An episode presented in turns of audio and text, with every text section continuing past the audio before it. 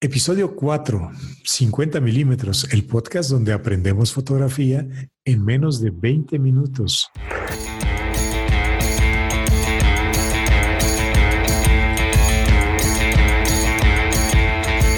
Hola, ¿qué tal? Eduardo, Octavio, ¿cómo están? Buenas tardes nuevamente. Ya estamos una semana más aquí en nuestro podcast semanal. ¿Qué tal ha sido el, el éxito de este de este programa. Parece que a la gente le ha gustado. que ¿Han recibido algún comentario en sus amigos al respecto que nos han escuchado? Hola Luis. Este, ¿qué tal? ¿Cómo estás? Hola Eduardo. Hola Octavio, hola Luis, ¿cómo están?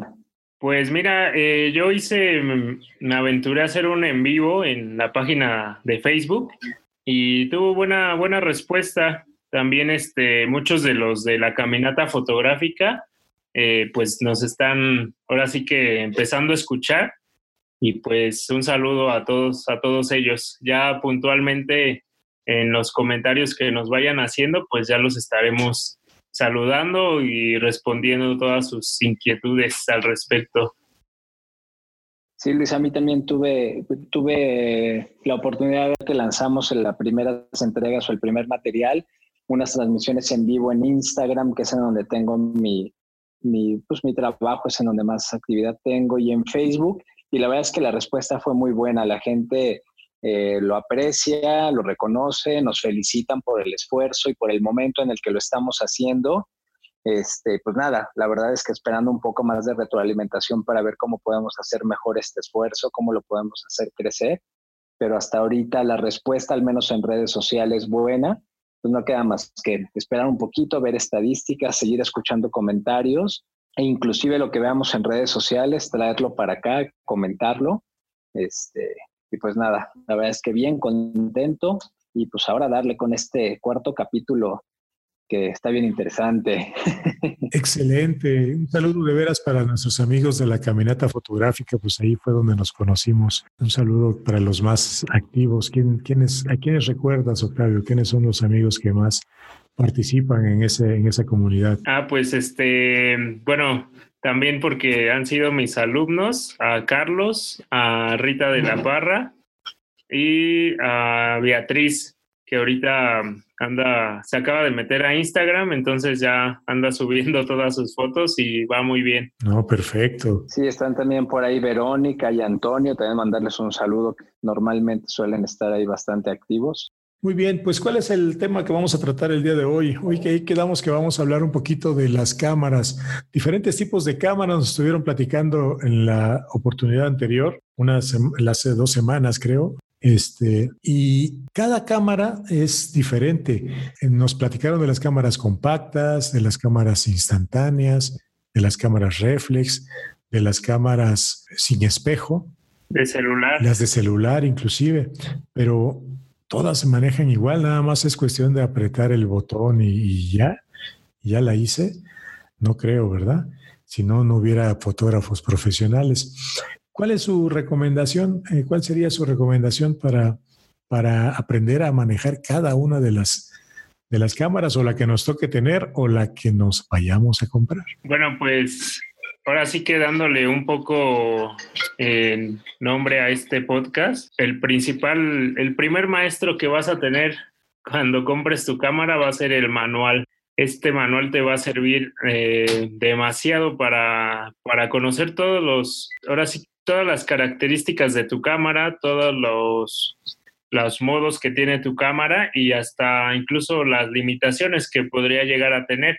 Pero créeme que leyendo este manual podrás aprovechar la cámara a un 100%. Recuerdo que Canon, inclusive del manual, eh, luego muchas veces te da folletos para practicar un tipo de fotografía, te, habla de cómo retratar eh, niños o comida y entonces este ya es como un paso más, ¿no? A, que si tienes la disposición de leerlo, pues obviamente vas a aprender mucho de esto. Es correcto. Sí, si bien es cierto que la fotografía está regida bajo ciertos principios universales, ¿no? Está la, la santísima trinidad de la fotografía, que es el control de, de velocidad y de apertura y del ISO, eso, esas son reglas universales, ¿no? Pero muchas veces entre marcas y entre modelos, cómo controlar estos parámetros, si bien no cambian, los equipos tienen características especiales que nos ayudan a facilitar estas operaciones con botones automáticos o inclusive se pueden programar.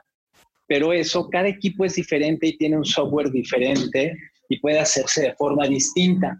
Entonces, cada electrónica y cada programación es diferente, ¿no? Eh, y bueno, yo hablo en, mi propia experiencia y les puedo platicar del manejo inclusive entre dos cámaras Sony, cómo puedo tener controles diferentes y los fabricantes buscan que estos controles sean muy ergonómicos, ¿no? Entonces, en una cámara controlo de forma automática con el pulgar un control, por ejemplo, de velocidad de apertura, con el índice puedo manejar el ISO y con el pulgar en otra posición el obturador. Pero si me muevo de equipo, cambian completamente. Entonces, y eso solo el manual. Muchas veces uno como usuario ve botones, diales y, leyendas, pero si no leemos eh, la referencia propia del equipo, no vamos a saber en qué sentido movernos. Sí, tienes toda la razón. El otro día tuve oportunidad de tener en mis manos una Canon R. No, espectacular la cantidad de botones que tiene. Eh, yo la verdad nada más la miré. Eh, el único botón que reconocí fue el de disparar. Este, y sí, no, disparé, no le moví absolutamente nada más.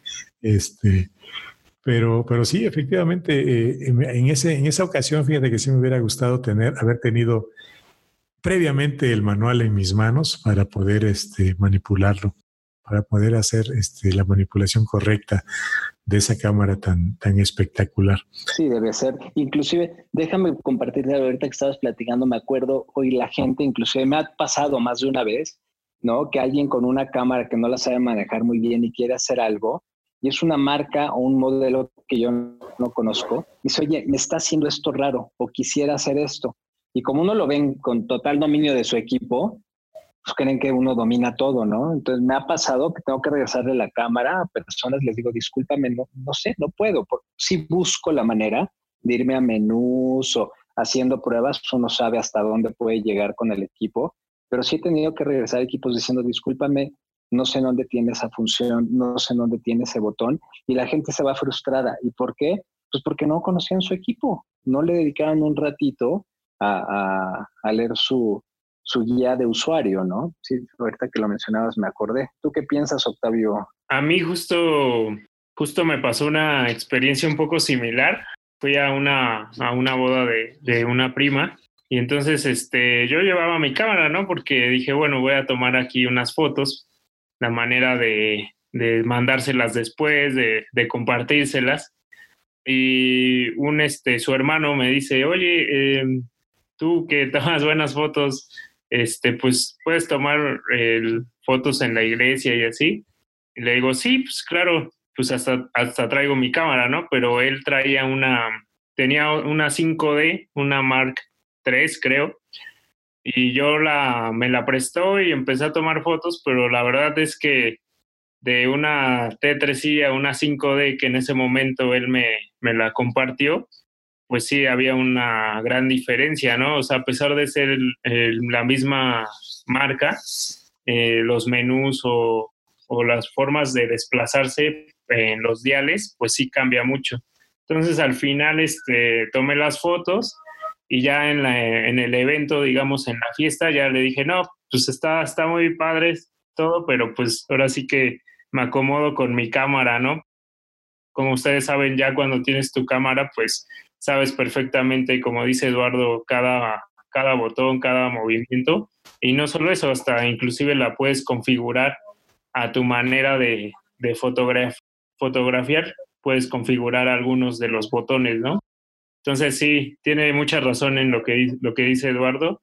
Sí, a veces este, dices, eh, no, pues él toma, toma muy, muy buenas fotos, es, es fotógrafo, pero cambiar de un equipo a otro, aunque sea la misma marca, este, sí cuesta, ¿no? Tienes que tener un proceso de adaptación.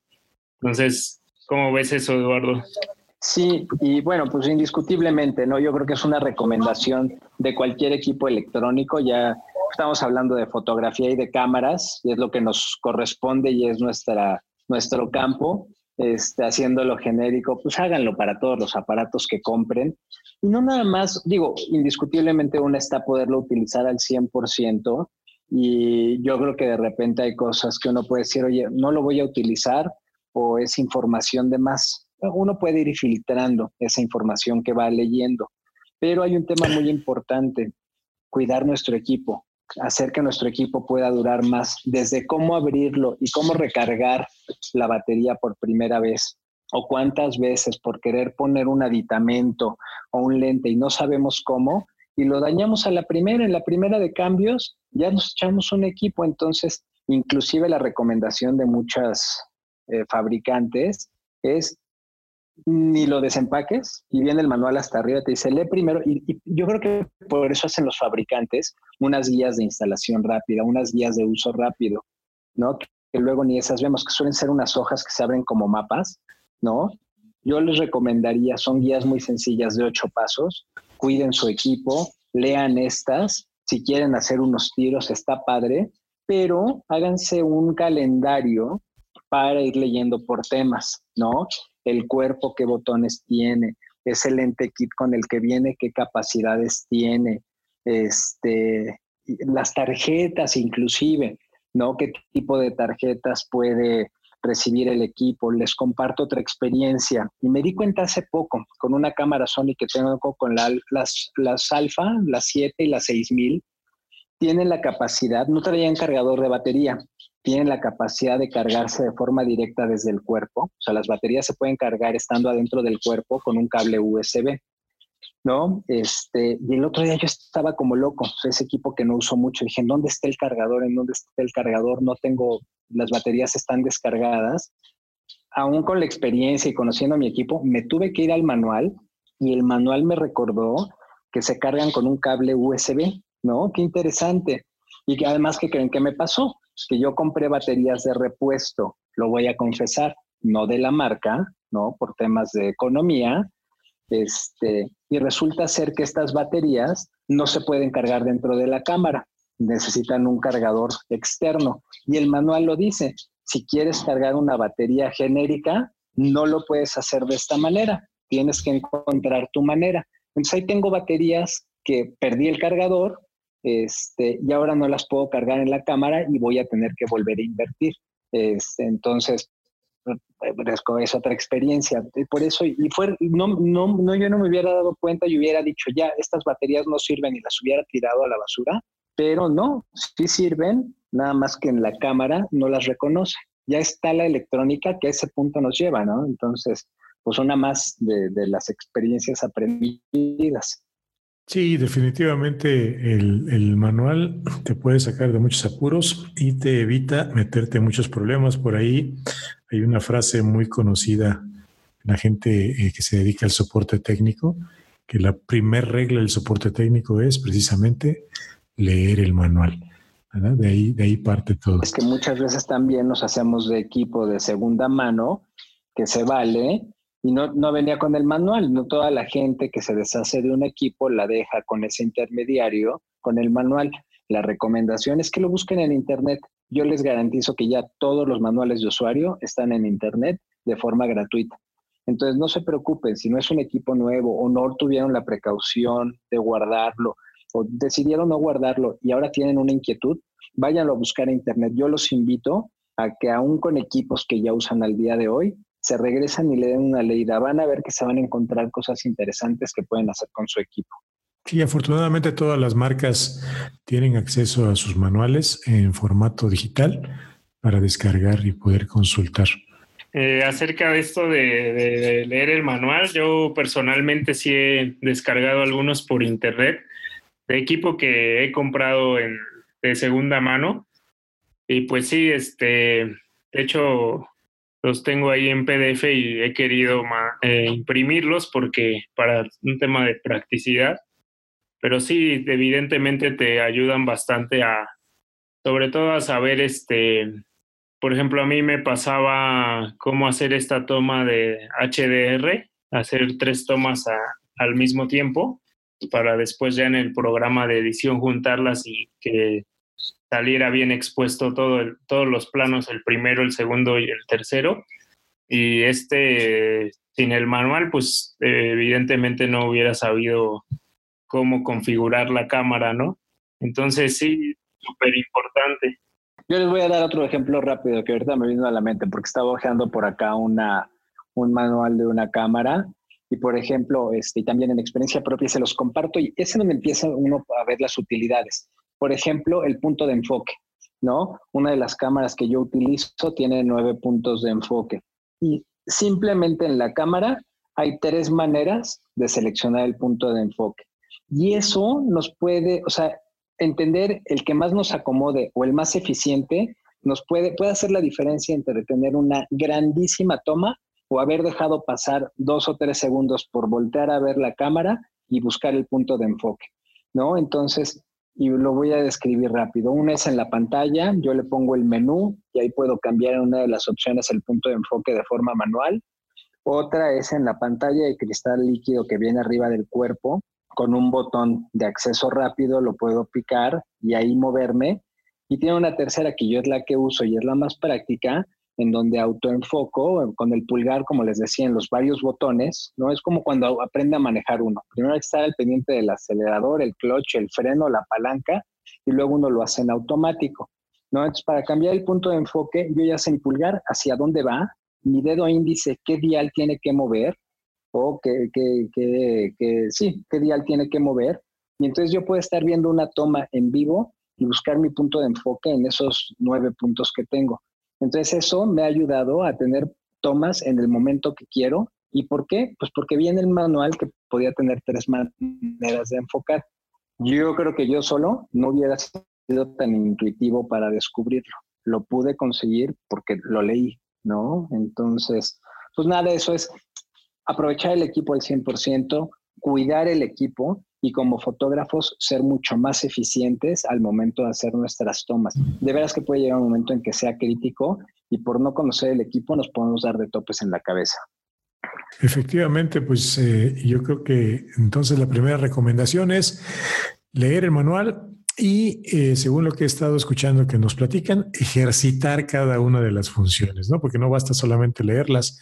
Dicen que se, se aprende mejor cuando se, se lee y se hace. Entonces, leer el manual, ejercitar cada una de las funciones y, eh, y, ver cuál, cuál de todas las formas nos acomoda para ir sacando las, las mejores fotos, las mejores imágenes. Hay, un ejercicio que, he escuchado mucho y eso lo he querido hacer, estoy, estoy este, a punto de hacerlo, que es eh, tratar de configurar la cámara sin ver.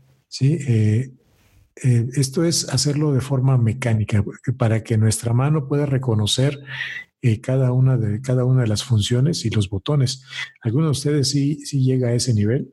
Pues yo creo que aquí, por ejemplo, a los alumnos que he tenido, eh, les digo, ¿no? Que se fijen en videos de fotógrafos o, o, en, o si alguna vez han visto algún fotógrafo, digamos que en acción, eh, está viendo por la mirilla, pero por la, con la mano derecha está haciendo configuraciones, estás tanto, se me ocurre que está subiendo el ISO, está cerrando el diafragma o está abriendo la, la bueno, está haciendo un zoom o, o, un enfoque, seleccionando un punto de enfoque, como mencionaba Eduardo.